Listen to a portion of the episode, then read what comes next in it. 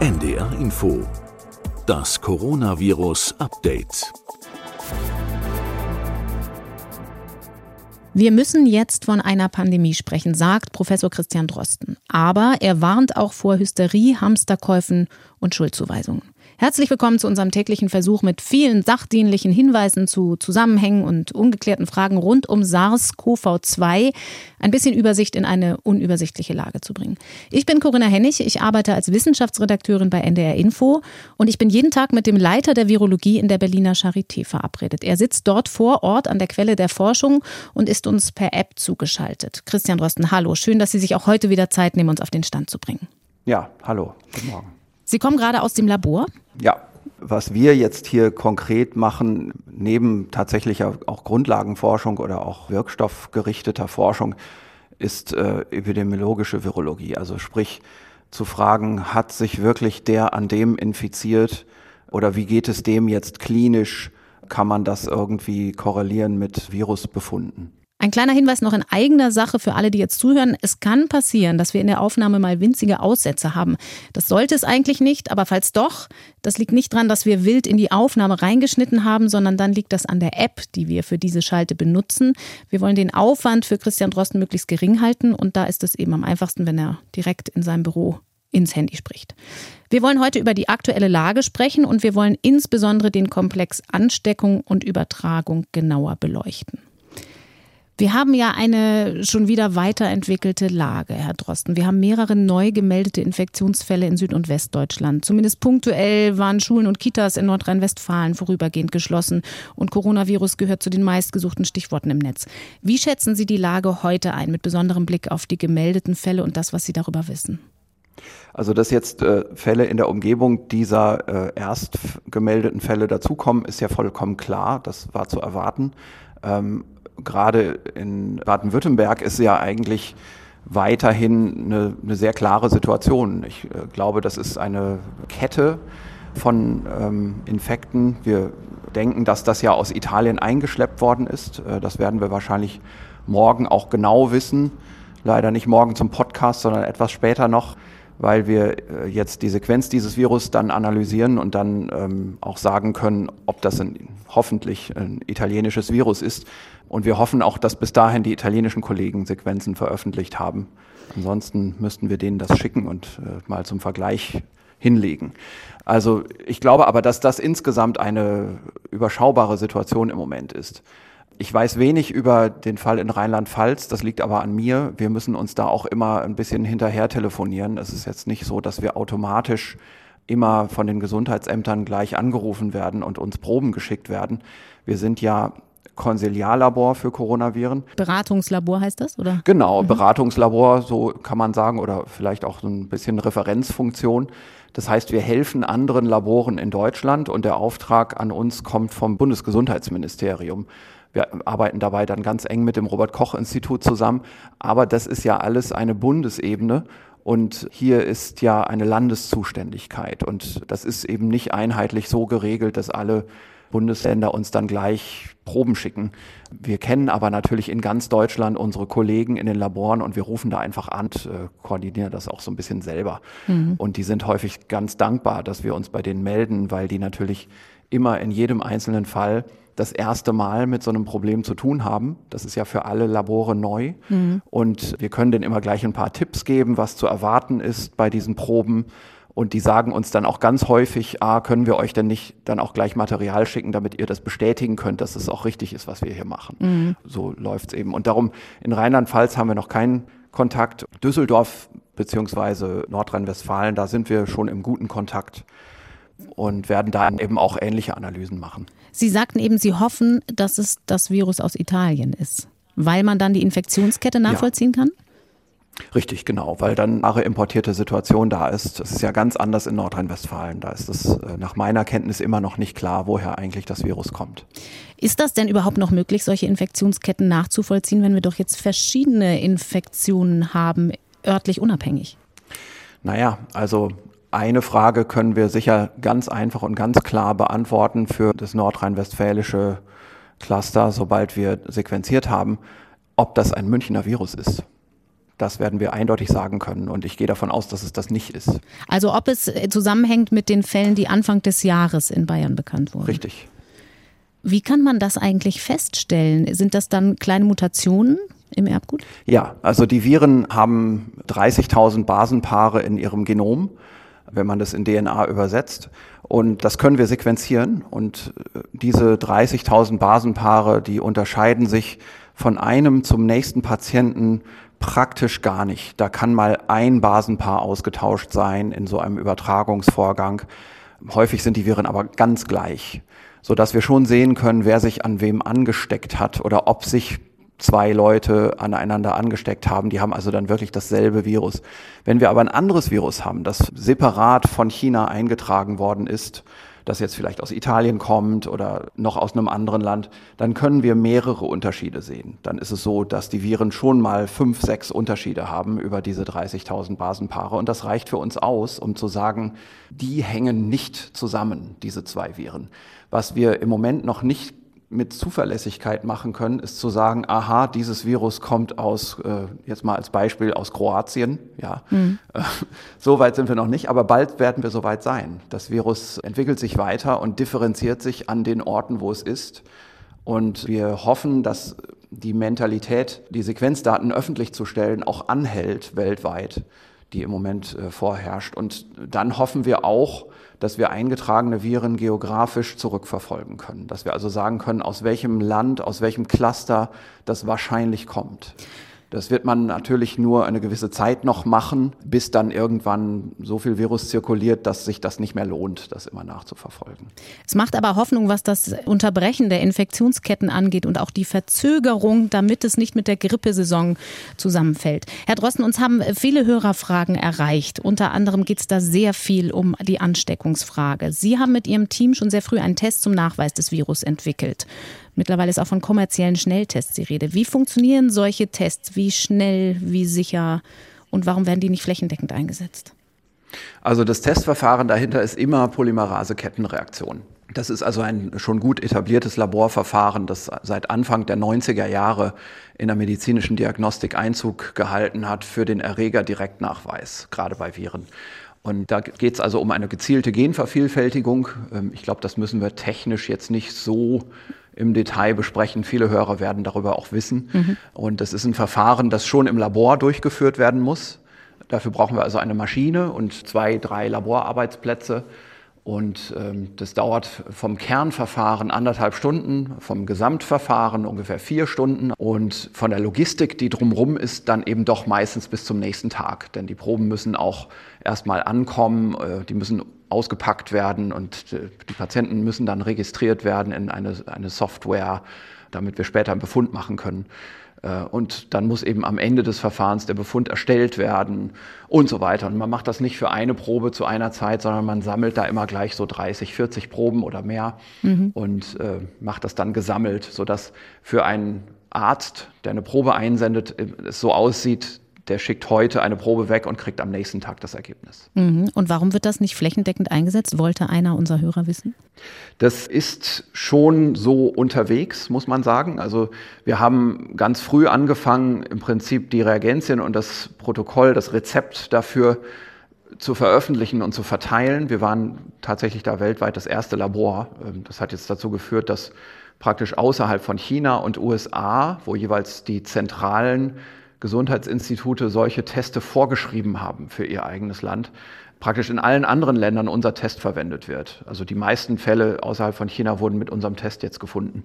Und auch in Deutschland ist das ganz weit schon verbreitet. Und wir haben in Deutschland eben zwei verschiedene Laborstrukturen. Die eine Laborstruktur ist, äh, sind die Unikliniken und die anderen großen Krankenhäuser, die jeweils eigene Labore betreiben. Und da kann man sagen, praktisch jede Uniklinik in Deutschland kann das schon. Und das andere ist der niedergelassene Bereich. Das sind große Laborverbünde. Heute haben wir ein System in Deutschland, bei dem wir ein sehr vernetztes, zentralisiertes Laborsystem haben im niedergelassenen Bereich. Also wenn ein Hausarzt eine Probe zur Testung schickt, mhm. dann schickt er diese Probe meistens in ein Mitgliedslabor von einem so einem Netzwerk. Mhm. Da gibt es mehrere in Deutschland, die auch miteinander konkurrieren. Das sind also die niedergelassenen Großlabore. Und diese Laborverbünde, die leiten dann innerhalb ihres Netzwerkes meistens die Proben weiter in ein zentrales Testlabor für solche Sondertestungen. Also für sowas wie jetzt eben dieses neue Coronavirus, aber auch für andere molekulardiagnostische Nachweise von Viren. Mhm. Und dann, ja, kommt es dann eben wieder auch zu einer Befundrückkopplung an den Einsender. Und viele dieser Laborverbünde sind jetzt im Moment gerade dabei, das technisch aufgebaut zu haben. Also der technische Prozess im Labor ist in den meisten Verbünden abgeschlossen. An der Logistik, also braucht man zusätzliche Arztstellen, weil so viele Nachfragen immer verbunden sind mit diesen Einsendungen. Das sind ja praktisch immer Notfalleinsendungen. Mhm. Und ähm, da ist also viel Organisationsaufwand drumrum und der wird aber, ich würde denken, in diesen Wochen, diese und nächste Woche abgeschlossen und dann wird das sehr weitflächig in Deutschland verfügbar sein. Also in Krankenhäusern auch etwa standardmäßig zu testen? Ich gehe davon aus, dass fast alle Krankenhäuser schon diese Testung bekommen von ihren jeweiligen Laboren. Die Unikliniken sowieso, die haben ihre eigenen Labore. Das mhm. ist äh, ganz wichtig für eine für eine effiziente Labordiagnostik, dass man das wirklich im Haus hat, wie, wie das bei den Unikliniken ist. Aber aus Kostengründen haben andere, kleinere Krankenhäuser diese Labordiagnostik häufig outgesourced an eben diese niedergelassenen Laborverbünde. Mhm. Und da gibt es im Moment noch so ein bisschen Geknirsche, bis es dann endlich soweit ist, dass das flächendeckend angeboten wird. Mhm. Nochmal für alle, die jetzt zuhören. Wir versuchen wirklich möglichst viele Fragen, die bei uns eingegangen sind, an Christian Drosten weiterzureichen. Manche aber sind sehr persönlich oder konkret und wir können auch nicht jeden Tag alles fragen. Wir haben aber auch eine FAQ-Seite, also Antworten auf oft gestellte Fragen bei uns im Internet. Es gibt einen Link da, wo ihr auch den Podcast findet unter ndr.de slash Corona-Update oder natürlich direkt auf den Seiten des Robert-Koch-Instituts wenn der Server nicht gerade überlastet ist.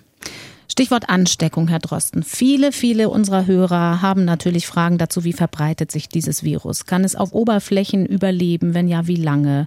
Was wissen Sie aus Sicht der Forschung? Ja, also alle diese Fragen sind im Prinzip Fragen nach Kontaktübertragung im Gegensatz zur Tröpfchenübertragung.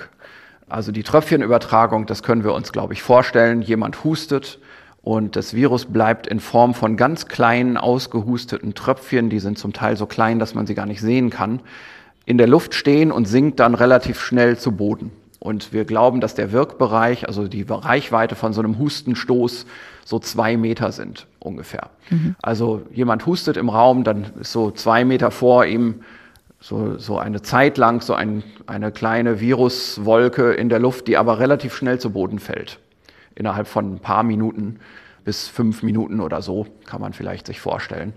Und wenn man durch diese Wolke in diesen fünf Minuten durchläuft und die einatmet, dann wird man sich mit einiger Wahrscheinlichkeit infizieren. Das heißt aber auch, wenn jemand gerade gehustet hat, verlässt den Raum und ich gehe direkt unmittelbar danach rein, ist noch ein Ansteckungspotenzial ja, da.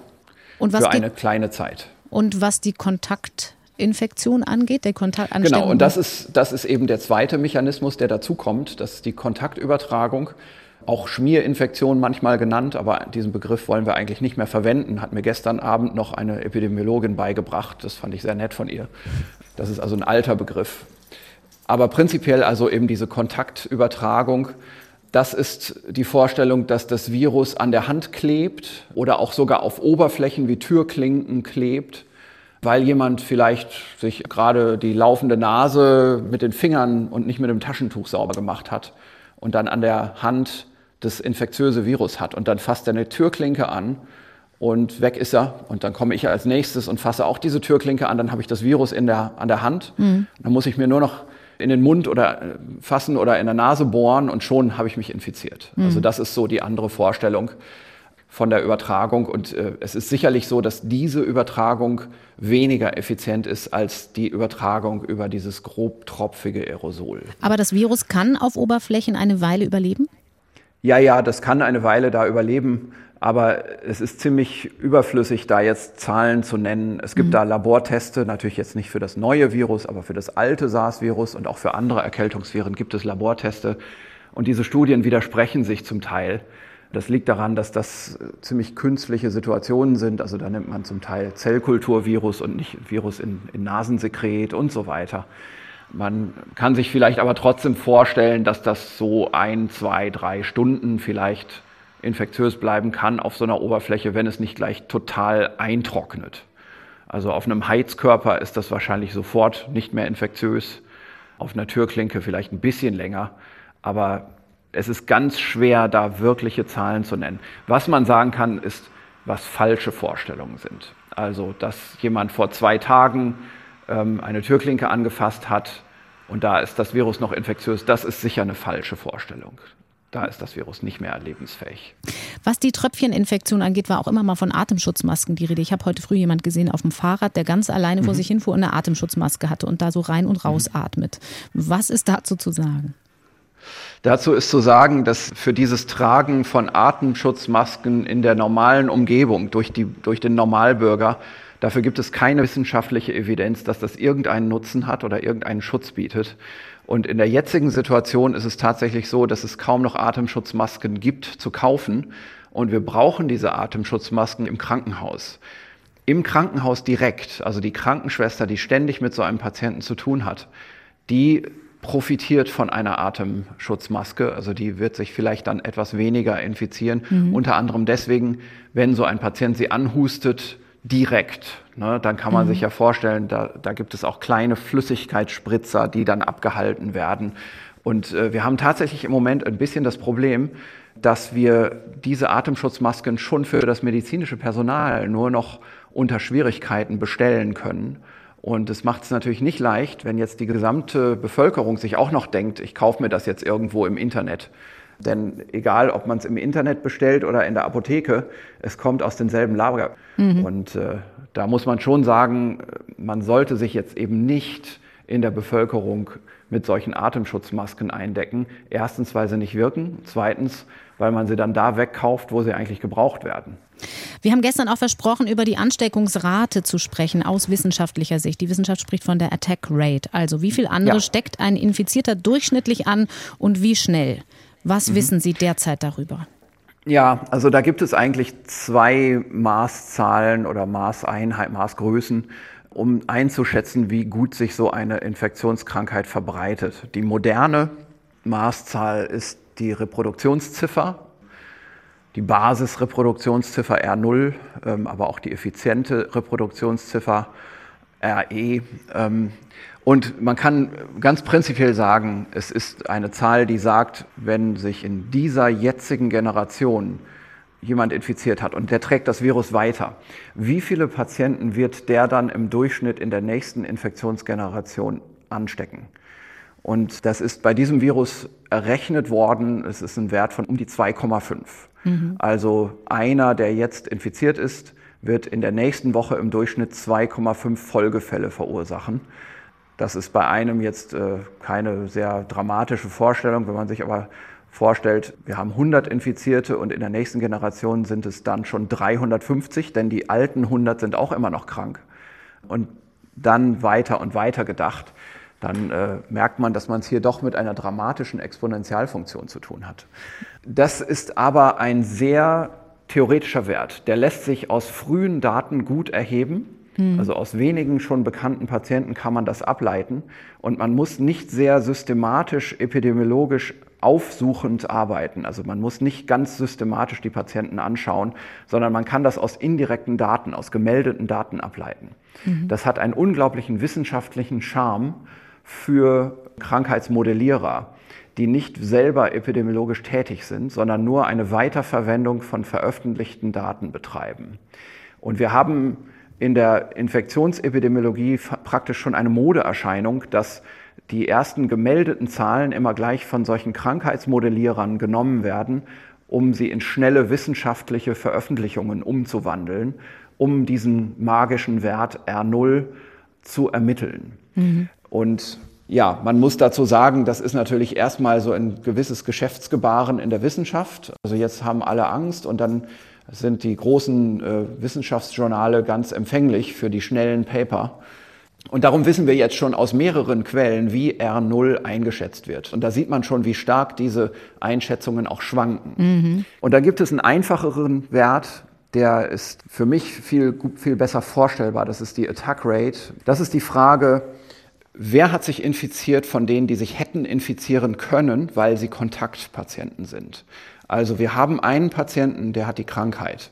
Und wir fragen, wer hatte Kontakt? Und schreiben alle diese Kontakte auf eine Liste. Und nach zwei Wochen oder so testen wir die alle und können dann sagen, wer hat sich jetzt hier infiziert.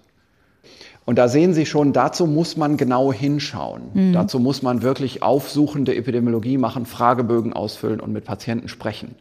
Aber wenn man das tut, dann kriegt man ein viel plastischeres ähm, Schätzbild. Und das kann man dann vergleichen zum Beispiel mit Grippepandemien.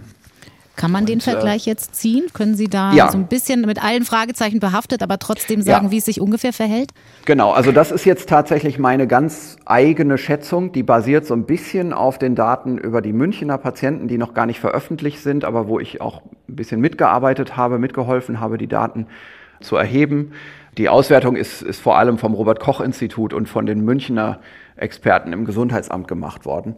Und was man da sagen kann, ist, dass die Attack Rate so ungefähr, also bei den Fällen außerhalb von engen Familien, da, da gel gelten andere Regeln, die sind so eng miteinander verbunden. Aber äh, bei normalen Risikokontakten lag die so bei fünf Prozent und die wurden aber besonders früh isoliert in München, sodass man sagen kann, die hatten wahrscheinlich nur die halbe Infektionszeit zur Verfügung, um weitere Patienten zu infizieren. Und es gibt so ein paar Überlegungen anhand derer man sagen kann, die wirkliche Attack Rate bei den Risikokontakten wird in München wohl so irgendwo knapp über 10 Prozent gelegen haben. 10 bis vielleicht knapp unter 20 Prozent.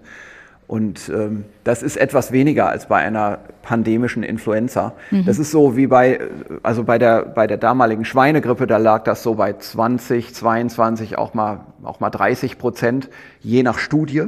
Ne? Das mhm. muss man mhm. immer sagen. Alle diese Werte sind von der Umgebung abhängig. Wenn eine Krankheit in einer dichten Bevölkerung auftritt, dann wird die nun mal besser übertragen als in einer weniger dichten Bevölkerung. Soziales Distanzgefühl in einer Kultur zum Beispiel trägt auch dazu bei. Eine distanzierte Kultur, wo wir alle Abstand voneinander haben, macht geringere Übertragungsziffern als ähm, eine Kultur, in der man sich ständig anfasst und in der es wenig Individualdistanz gibt. China ist doch aber eigentlich eine eher distanziertere Kultur, was das Begrüßungsverhalten angeht zum Beispiel. Ich glaube, das ist in China nicht ganz so leicht zu pauschalisieren. Also Sie haben schon recht, das ist so. Äh, da gibt es eine gewisse Höflichkeit und formal, formales Verhalten, aber gleichzeitig gibt es diese sehr engen, gedrängten Städte, diese überfüllten U-Bahnen und so weiter. Ähm, die dann wieder eine sehr enge ja, Sozialdistanz eigentlich bewirkt. Aber nur um es noch einmal kurz zu sagen, also der Eindruck im Moment, der besteht, ist, dass hier bei uns in so einem, einer Situation wie so einer Firma in Deutschland eine sekundäre Attack Rate, wir müssen sagen, das ist die sekundäre Attack Rate als Fachbegriff, herrscht, die etwas niedriger wahrscheinlich ist als bei einer Grippepandemie. Mhm. Wir haben ja jetzt aber keine Grippepandemie, sondern eine normale Grippewelle. Ja, das ist äh, nicht vergleichbar. Das heißt, kann man da trotzdem Zahlen sagen, wie die Attack Rate bei Grippe jetzt zum ja, Beispiel Ja, das wäre? kann man sagen. Also die liegt da so im Bereich von 10, 15 Prozent. Mhm. So in demselben Bereich wie bei den, äh, bei den Münchner Fällen in Wirklichkeit. Also die Schätzung wäre eben für so eine sekundäre Attack Rate, dass wir da so im Bereich von knapp über 10 bis knapp unter 20 Prozent liegen. Das ist meine Schätzung. Mhm, aber immer ja. vorausgesetzt, dass ich mich sozusagen schon inmitten von, von äh, einem Infektionsherd quasi befinde. Also wenn ich jetzt genau, noch nichts man ist weiß, in einem Infektionsgeschehen und man ist ein Risikokontaktpatient von einem Infizierten. Ich muss noch einmal auf den Grippevergleich zurückkommen, weil das auch immer wieder eine Frage ist, die ganz, ganz viele Hörer haben, auf die Gefahr hin, dass wir den täglichen Murmeltiereffekt haben. Wir haben Grippesaison. Influenzaviren sind sehr ansteckend, wie wir es gerade gehört haben. Trotzdem bekommt die Grippe längst nicht so viel Aufmerksamkeit wie das Coronavirus. Es gibt da ja auch keine Quarantäne, zum Beispiel bei Grippeinfektionen. Warum ist das so? Hm, das hat verschiedene Gründe. Also erstens ist es so, dass wir gegen die Grippe etwas tun können, nämlich impfen. Und es gibt also einen Impfstoff, der gerade auf Bevölkerungsebene sehr gut wirkt. Und da ist es einfach die falsche Maßnahme zu sagen, äh, die Leute müssen sich jetzt voneinander entfernen und wir müssen Quarantäne verhängen. Die richtige Maßnahme ist zu sagen, bitte impfen. Und das wird auch immer gesagt. Mhm. Jedes Jahr im Herbst in allen Betrieben und äh, von den Gesundheitsämtern. Und die Leute machen es trotzdem nicht. Wir bräuchten eigentlich durch Impfungsraten von 70 Prozent, um so eine Influenza-Saison so richtig zu drücken in der Auswirkung. Also eigentlich auch ähm, zum Schutz von Risikopatienten, so wie wir das bei den Masern ja auch wollen. Ja, so ist das. Mhm. So ist das. Aber es ist dann eben so, weil man eben die Erfahrung macht, dass die Bevölkerung so impfmüde ist, konzentriert man sich in Aufklärungskampagnen beispielsweise dann schon auf Risikogruppen und man sagt, bitte vor allem die Älteren impfen, vor allem Schwangere impfen und ja, also bestimmte andere Indikationsgruppen. Welche Rolle spielt die Antikörperbildung, weil die Influenzaviren ja schon länger da sind? Ja, wir haben eine Bevölkerungsimmunität gegen die Influenza. Das heißt, gegen die saisonale Grippe haben alle Erwachsenen ein mehr oder weniger gutes Immungedächtnis. Und das mildert die saisonale Influenza auch ab. Also das Virus ist gar nicht wenig virulent. Das Virus ist schon ein böses Virus, aber wir sind alle teilimmun dagegen oder sogar ganz immun. Darum verbreitet es sich nicht so schnell und darum macht es auch nicht so schwere Krankheiten, wie es eigentlich könnte. Und dieses neue Virus ist ja erstmal gar kein Influenza-Virus, aber es ist auch eben neu. Und das ist das Entscheidende. Wir haben hier nicht diese Hintergrundimmunität, die uns schützt. Das ist eben auch bei einem pandemischen Influenza-Virus so. Das ist auch ein neues Influenza-Virus. Und da fällt auch die Bevölkerungsimmunität nicht ins Gewicht. Und deswegen müssen wir damit vergleichen und nicht mit der saisonalen Grippe. Eine letzte Frage zu dem Komplex, Herr Drosten. Viele Hörer haben uns auch geschrieben, die eine Grunderkrankung haben. Da haben wir gestern schon drüber gesprochen. Eine Krebserkrankung oder auch banaler Rheuma oder Asthma. Und die nun fragen, ob sie überhaupt noch vor die Tür gehen sollen. Hat sich durch die aktuelle Lage, wo wir ja eh schon Grippesaison haben, man sich Hände waschen soll, Abstand halten, bezüglich SARS-CoV-2 da was geändert, was verschärft für solche Patienten?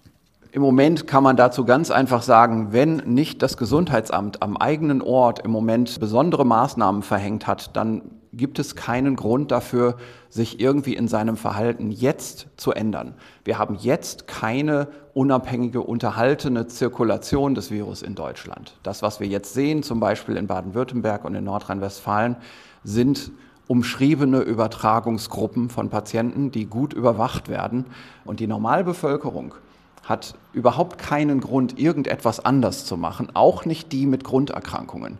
Wir müssen aber natürlich aufmerksam in die Nachrichten schauen, ähm, um zu verfolgen, ob sich an dieser Situation etwas ändert.